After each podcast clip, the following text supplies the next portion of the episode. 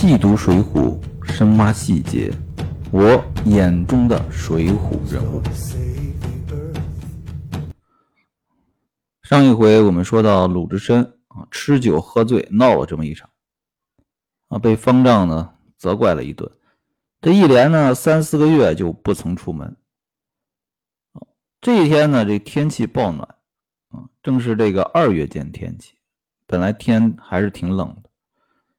这中午呢，太阳挺好，啊，于是呢，鲁智深呢就离了这僧房啊，踱出这山门外站着，啊，看着这五台山啊，不错，这景色真不错，啊，心里喝彩了一回，啊，三四个月没出门了，这猛一出门呢，心里挺高兴，哎，这时候呢，就听得这山下那叮叮当当的响声，啊，顺着这风呢，就吹上山来了。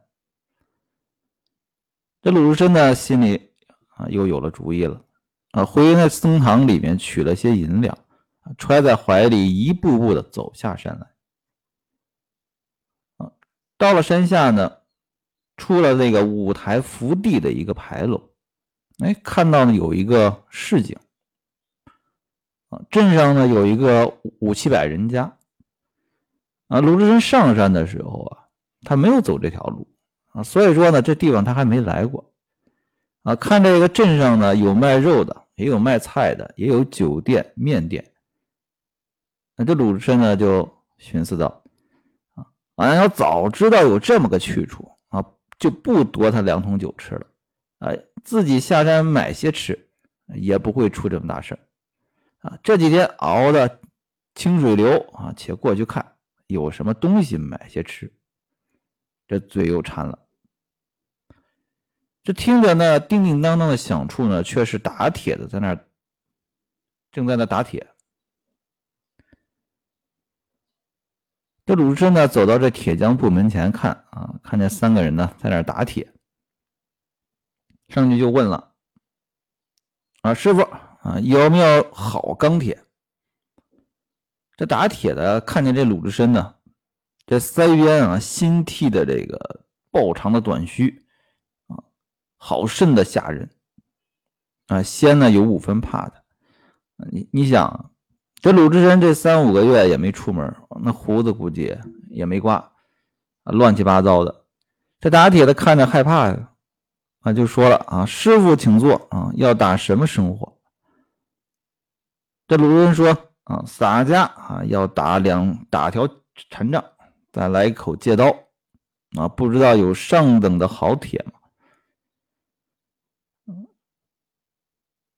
那咱们要说一下了，什么叫做上等的好铁啊？那铁不就是铁吗？啊，咱们中国呀，这个铁这个储量其实是还是挺丰富的，但是呢，就有几个问题啊。第一，这个铁的含量啊偏低。啊，第二呢，这个铁啊，这个杂质偏多，也就是说，这个铁的东西，铁矿石不少，但是第一啊，你要炼把铁炼出来呢，这个成本比较高啊，杂质呢也比较多，所以说我们国家到现在啊，你看啊，大量的都是进口的铁矿石，不是咱们没有。啊，实在是这个成本太高了，没必要自己开采。那要放在古代，你想想啊，那也没有地方进口啊，啊，所以说这个要找好铁，那好铁打出来的兵器才好用。那铁匠就说了啊，小人这里啊，正好呢有些好铁啊，不知道啊，师傅要打多重的禅杖和戒刀？啊，鲁智深这一寻思啊，那打一条一百斤的，这铁匠就笑了。太重了，师傅啊！小人呢，打是不大不怕的啊，只恐这个师傅如何使得动啊？那就是那个关老爷啊，使的这个什么冷巨焰啊，冷焰锯啊，也只有八十斤重。这鲁智深一听就焦躁了，俺便不及那关老爷，那他不也就是个人吗？那他能使得动，俺也使得动。这鲁智深不讲理啊！你看，啊，这小孩脾气啊，这是。那关老爷他也是个人啊，啊，他能使八十斤的，哦，那我也也能使。这铁匠又劝他啊，啊，小人呢，啊，据常说只可打条四五十斤的，也都已经很重了。这鲁智深呢，一听是吧？那就依你吧，俺也比这关老爷啊打一个刀，也要八十斤重。那铁匠呢啊还不罢休啊，还劝他呢。那师傅啊，这打肥了他不好看，又不中视啊。依着小人，俺给你好生打一条六十二斤的水墨禅杖啊。只不过啊，使不动的时候，休怪小人。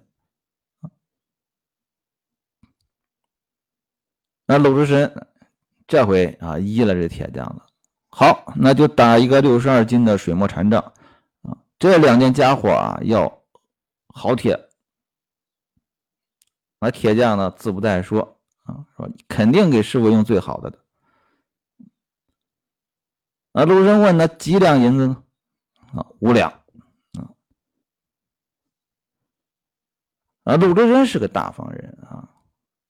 啊，花钱这方面从来没有犹豫过。一听五两，好啊，五两就五两啊，好好的打啊。若是打的好了，俺还有赏钱。啊，于是呢，这鲁智深呢，把那银子给了铁匠啊，然后呢，离开了铁匠铺啊，走了二三十步啊，就看见路边呢有一个酒旺子。啊，挑出来在这房檐上，啊，古代的酒店呢和现在一样啊，都要有门头啊。古代呢不是门头叫酒旺子，就是一个酒旗啊，挑在这屋檐上。啊，卢智深一见啊，就进到这屋里，啊，往往里面一坐，敲着桌子叫道：“啊，将酒来！”这卖酒的主人呢，啊，马上就过来了。啊，师傅，小人呢？这个住的屋子，这店的店铺啊，包括小人的本钱，都是寺里的啊。长老呢，亦有法旨啊。如果这小人们卖酒与寺里僧人吃了，便要追了小人的本钱，又要赶出这个屋子。那因此只得休怪啊，不能卖给你。这文殊院啊。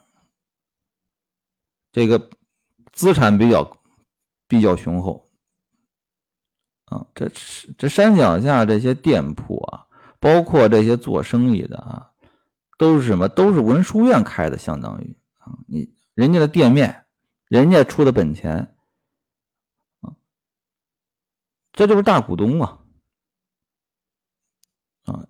以前的寺院和现在的寺院啊，有一些不同啊，尤其一些大寺。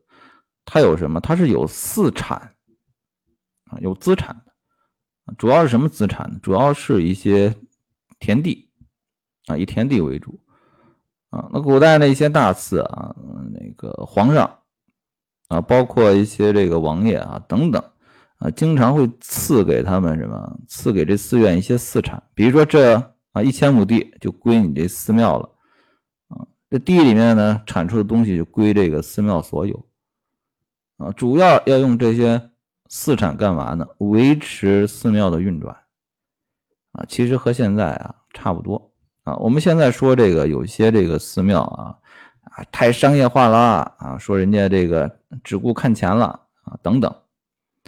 啊，其实这是我觉得啊，这不是人家寺庙现在商业化，而这是人家的传统。啊，因为本来寺庙就是什么？人家也是要生活呀，也要吃饭的。虽然不吃肉啊，但是也要一日三餐啊，也有日常用度。那靠什么呢？啊，仅靠香火钱够吗？不够。其实，在古代就有这个传统啊，要置办一些资产啊，生活。啊，这鲁智深呢一听，哎呀，这又撞到这个。寺里的地盘了啊，就求这店家啊，胡乱卖血与洒家吃啊，俺不不说是你家变了，那老板如何肯依啊？啊，休怪休怪啊！无论如何是不敢卖给师傅吃酒。这鲁智深呢，这没办法啊。虽然鲁智深这个这脾气耿直，但是他还是个讲理的人，那也不再闹啊，就出门了啊。走了几步呢，又看见一个酒旗子，然后呢，啊，鲁智深一把又走进去，又坐那叫起来了啊！主人家，快把酒拿来一院吃。这第二个店主人呢，还是那套话。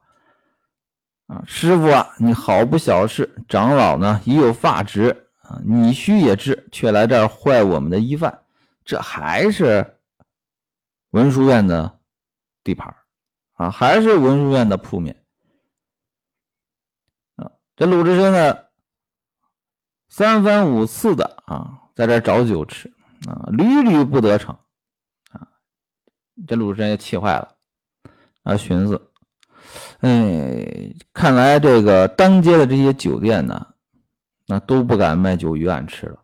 哎，俺找个偏僻的小酒店远远的看见这个市场的尽头啊，有一家这个小酒店，挑着一个什么草石，人家是酒旗啊，他他挑个这个一捆一捆草啊，草帘儿。那是什么？酒店太小了啊，本钱小，挂不起这大酒旗啊，是一个山村的小酒店啊，在市场的最尽头啊，那生意也不太好啊。那鲁智深呢，就跑到这个小酒店里啊，坐那呢，还是要酒吃。这次啊，学精了啊，话里面呢添点东西，他是怎么说的啊？主人家啊，过往僧人买碗酒吃啊，他来一个过往僧人。那店主人呢看了一眼，说：“和尚，你哪里来？”这鲁智深呢一听，哎呦，还盘问我底细呢啊！俺是行脚僧人啊，游方到此经过啊，想买碗酒吃。啊，店主人就说了啊，和尚啊。你要是五台山的师傅，我却不敢卖与你吃的。鲁智深一听，好有门啊！俺不是五台山的，俺刚才已经说了，俺是从外地游方而来的，在此路过啊，随便吃一碗罢了。呃，店主人呢就寻思啊，他不是五台山的啊，吃完就走啊，应该没事儿。啊，这店呢，这生意也不好，好长时间也没开张了啊，干脆就卖给他吃算了。啊，就问了啊，师傅，你要打多少酒？啊，鲁智深一听，好，就要卖给我了啊，有酒吃了，这高兴了啊，休问多少，大碗直顾晒来，呱呱呱啊，一下吃了十来碗啊，把这眼先。过了一下，然后呢，这嘴呢又馋肉了啊，就问这店家啊，有什么肉呢？搞一盘来吃。那店家就说了哈，原来呢还有一些牛肉啊，都卖没了。这鲁智深心里难过呀，啊，光喝酒没有肉吃，哎，这嘴里淡出鸟来啊。这心里正琢磨着呢，哎，突然就闻见了一阵肉香，然后就走过去来看啊，只见这个墙墙边啊有一个砂锅啊，煮着一只狗在里面。那俗话说得好啊，啊，天上龙肉啊，地上狗肉啊，狗肉滚三滚啊，神仙站不稳。这狗肉这个特别香啊，又称什么香肉嘛？那鲁智深一见啊，心里大喜啊！你家现有狗肉，如何不卖与俺吃？这店家说了，我怕你是出家人啊，不吃狗肉啊，因此呢，就不来问你啊洒家啊，这鲁智深呢一拍这个胸脯啊，洒家的银子有在这里啊，你管用管俺吃不吃肉啊？快把肉给我切半只过来。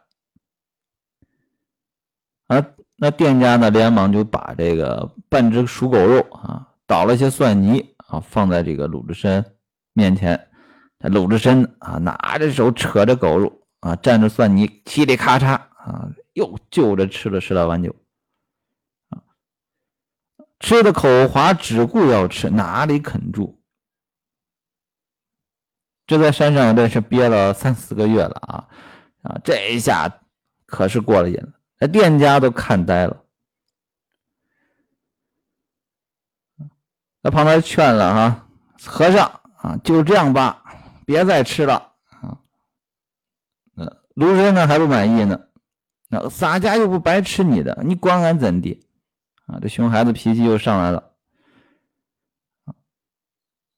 那店家说你还要吃多少啊？啊，卢生说再来一桶。这店家都惊呆了啊！这这都吃了多少碗酒了啊？快三十碗酒了啊！又来一桶啊！那没办法，只得又舀了一桶来啊！不一会儿，这鲁智深嘁里咔嚓啊，把这桶酒又吃完了啊，只剩了一个狗腿啊！这时候呢，已经有点醉了，这狗腿呢拿着呢，还打包呢啊，往这怀里一揣啊！也不用东西包着啊，这和济公差不多，往怀里一揣就走了啊，然后啊，把这散碎银子啊给了店家啊，店家呢准备给他找钱啊，这鲁智深啊豪爽啊，一摆手啊，多的银子啊，明日又来吃啊，这准备怎么样？天天来过瘾啊，这店家吓得呢目瞪口呆。这鲁智深呢，揣着狗肉啊，带着这满身的酒意啊，就往这五台山上去了。这店家一看，哎呀，气得捶足顿胸啊！好家伙啊，千小心万小心啊，还是被这和尚给骗了啊！什么游方和尚啊？这家伙就是五台山的啊！你看他这不是往五台山那个方向去的吗？啊，这也没办法啊，他也不敢拉扯这鲁智深啊。这鲁智深吃的半醉啊，走到这半山的这亭子上啊，坐了一会儿啊，这酒意呢又涌上来了啊，跳起来口里道：“啊，俺好些时不曾使拳使脚啊，觉得身体都困倦了啊，洒家且十几路看。”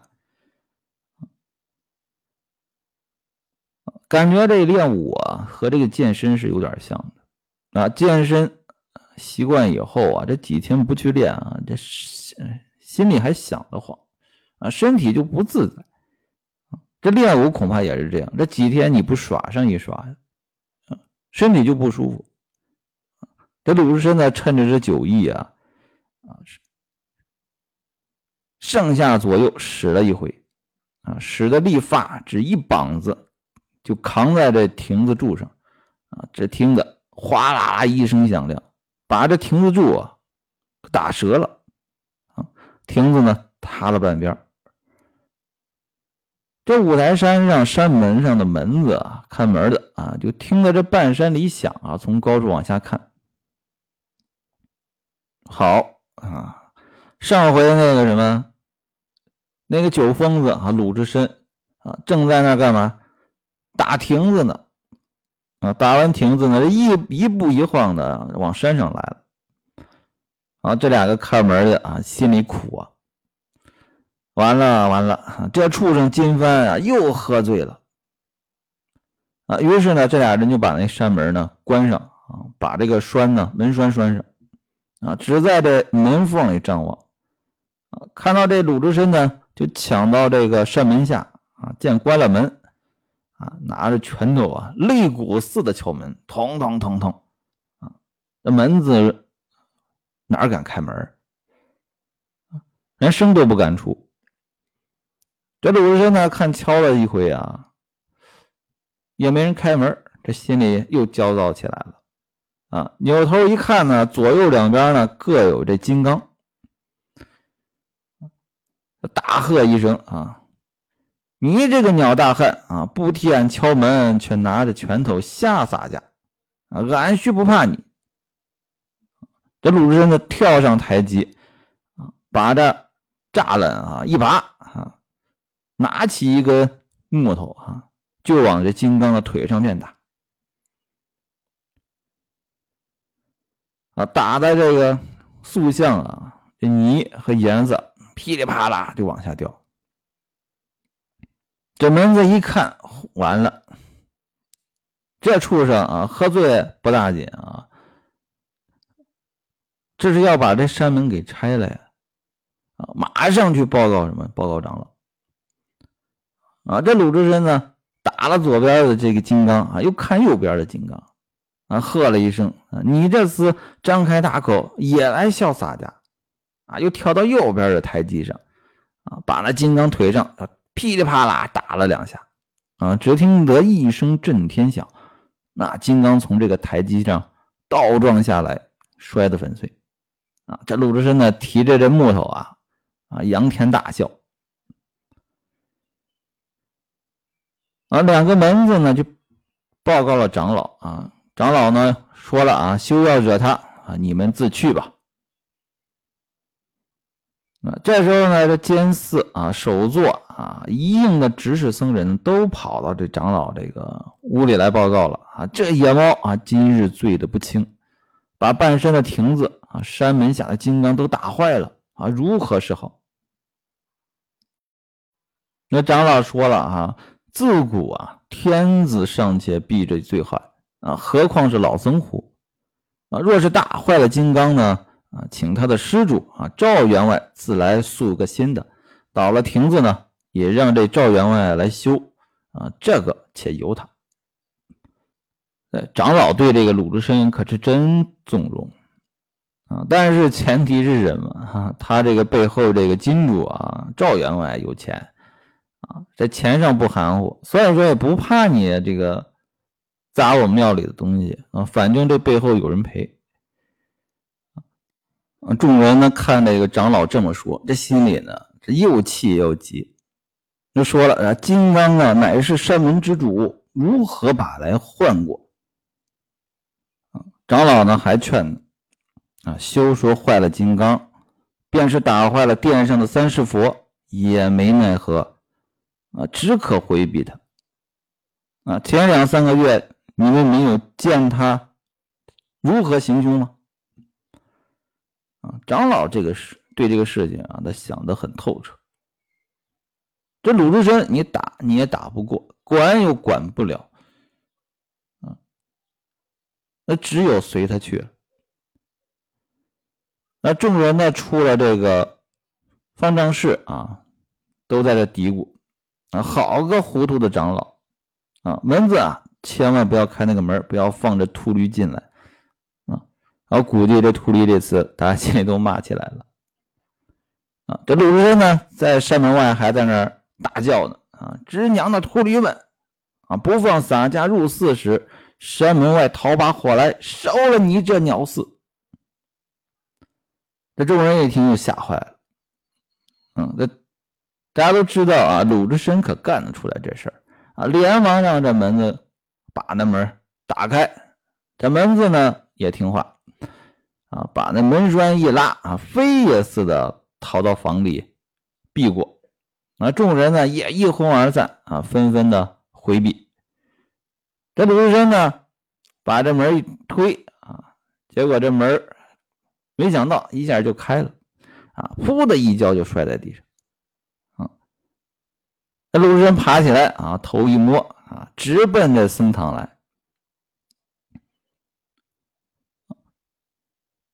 到了这僧堂啊，众人呢正在这僧堂打坐啊。这鲁智深啊也不管其他人啊，来到这禅床边上啊，这酒意一翻，哇的一声啊，向着地上便吐啊。你想这喝醉的人啊，吐着一地，那是什么味儿啊？那众僧人啊闻不得那臭味儿啊，个个啊，捂着鼻子闪在一边。啊，这鲁智深呢吐了一回啊，爬上了禅床，啊，把这衣服咔一脱，啊，这时候呢，那只狗腿啊，揣在怀里的狗腿就掉出来了。哎，心里一看，哎呦，正好啊，再吃几口，再饱饱肚子，填填缝。扯着狗腿便吃啊！众人一看，哎呀，不得了了啊！这偷吃肉啊，就算了啊，跑到这禅堂之上啊，还当着我们大家的面吃。这鲁智深呢，也是个豪爽的人啊啊！看这个旁边的那几个啊禅床的僧人远远避开啊，然后呢，就拽着狗肉啊，揪过一个过来啊，你也吃一口。那和尚拿这个袖子啊，捂着嘴啊，拼命的闪，拼命的躲。这鲁智深呢，揪着他耳朵啊，就把肉就往嘴里塞。啊，那其他的这几个僧人呢，就过来解劝。啊，这鲁智深呢，啊，撇了狗肉啊，揪住他脑袋啊，拿着拳头在这脑袋上叮叮当当就凿了几回。这满堂僧众都大喊起来啊，都去柜中取了衣钵叫走。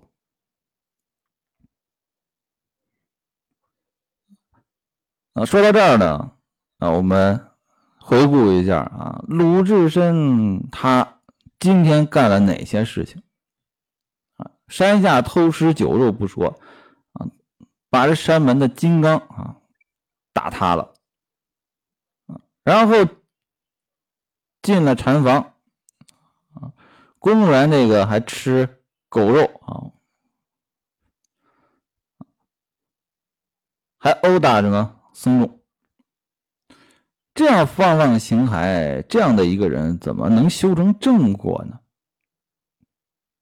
那其实大家能看能发现啊，这鲁智深这番行径啊，和我们另外一个传统故事当中的人物真的很像啊，谁呢？济公。啊，济公和鲁智深都和狗肉有着不解之缘。啊，大家看过《济公传》的啊，听过《济公传》的，都知道那，济公爱吃狗肉啊，啊，经常怀里揣揣个狗肉吃。那济公可是真正的活佛呀。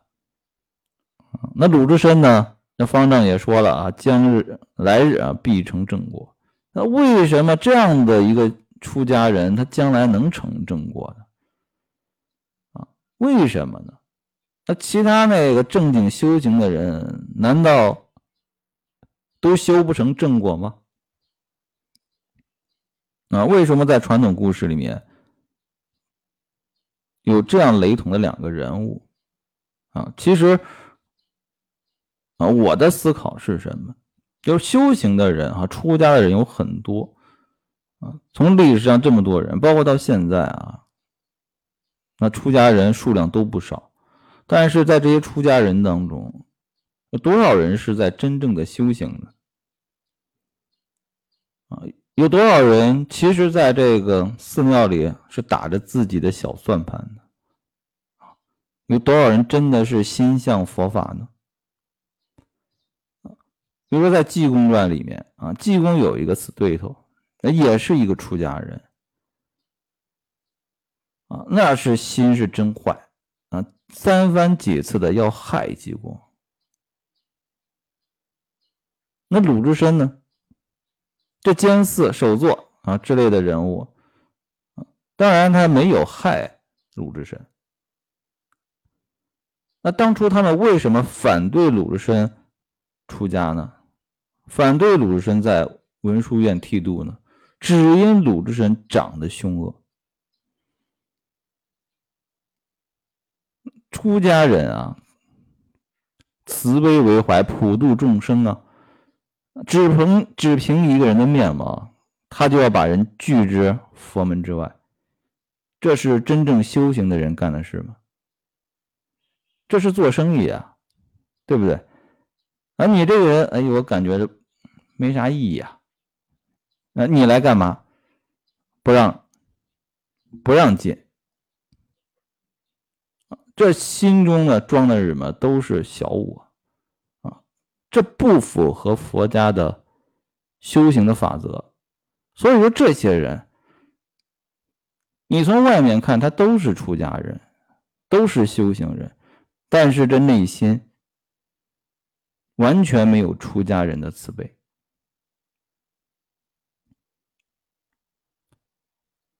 那老百姓啊，这种出家人肯定见得多了啊，于是呢，就安排了像类似于济公啊、鲁智深这样的一些人物，和他们做对比，好像这鲁智深啊、济公啊，一不念佛，二不拜佛，天天干点这种什么放浪形骸的事情啊，反而最后成佛，只要心中有佛啊，外在的东西随他去。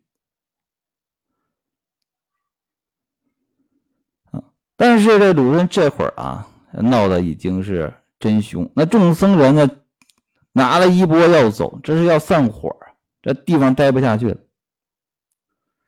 啊！连首座呢也管不了了啊！大家就一哄而散啊！这鲁智深呢还没完呢啊！一味的打将出来啊！这寺里的大半的僧客啊，包括这个监寺、都寺。纠纠集了一帮这个执事僧人啊，拿着木棍啊，约有一二百人啊，一起打入这僧堂来啊。鲁智深一见，哎呀，过瘾啊！大吼一声啊，强入僧堂里面啊，在这佛前推翻供桌啊，撅了两条桌腿，从这堂里就打将出来。这鲁智深是武将出身的啊，他知道你这一二百人有没有战斗力？看着人多，毫无战斗力。为什么？这一二百人，只要鲁智深打倒个几个，那众人怎么样？必然心里害怕，一哄而散，根本不怕。那古代打仗啊，其实好多死伤啊，不是杀的，你杀能杀多少人？很多人是因为什么阵被打乱了啊，践踏而死，践踏受伤。其实古代这个冷兵器时代打仗，这个伤亡啊，如果能达到啊百分之二十三十的伤亡的时候，这阵就乱了，叫兵败如山倒嘛。啊，不是被人被杀的多了，而是什么人心乱了啊。这个时候你这个。将军啊，你如果镇不住的话，那就是什么？就刚才我们说的，兵败如山倒啊！你你十万大军，可能也就死伤了一两万，但是人心散了，心里害怕，一哄而散。将军如果镇不住脚的话啊，那就是一场大败啊！那最后什么连啊连杀带踏。践踏而死，你想十万人聚在一起，那一哄而散啊，那是什么感觉？很多人就是什么死在这脚下的，而不是被这一刀一枪杀死。那鲁智深军官出身，他明白这道理，他不怕啊，什么一二百人啊，一两千人敢也不怕啊。众多僧人啊，看这鲁智深啊，手捂着两条桌腿啊。打的凶了啊，都脱了棒啊，退到廊下，指东打西啊，指南打北啊，指饶了两头的。当时这鲁智深呢，打到这法堂下啊，听到这个长老喝道：“智深不得无礼啊！”众僧也休动手啊。两边的众人呢啊，已经被打伤了数十个啊，见到长老来呢，就各自退去。啊，鲁智深呢见众人退散，啊，也撇了桌腿啊，说长老啊，与洒家做主。这时候呢，这活动了一圈啊，这鲁智深的酒啊，已经醒了七八分了。啊，长老就说了啊，智深呐，你连累杀老僧啊，前番醉了一次，搅扰了一场，我叫你兄赵阳来得知啊，他写书来与众僧陪话。今番你又如此大罪无礼啊，乱了清规，打他的亭子又打坏了金刚啊，这个呢啊不算。那我这五台山文殊菩萨道场千百年的清净香火去处啊，如何容得你这个污秽啊？你且随我来方丈里过几日，我安排你一个去处。这时候呢，方丈也没有办法唬得了他，为什么？啊，众僧人刚才都取了一波，准备一哄而散啊，这地方待不了了啊，就像开公司一样。而员工受不了了啊，准备怎么样？准备全体辞职啊？那我这方丈，我这 CEO 还能干得了啊？这这鲁智深呢，无论如何的是留不住了。那方丈是如何安排鲁智深呢？啊，鲁智深会离开文殊院吗？啊，我们下回来讲。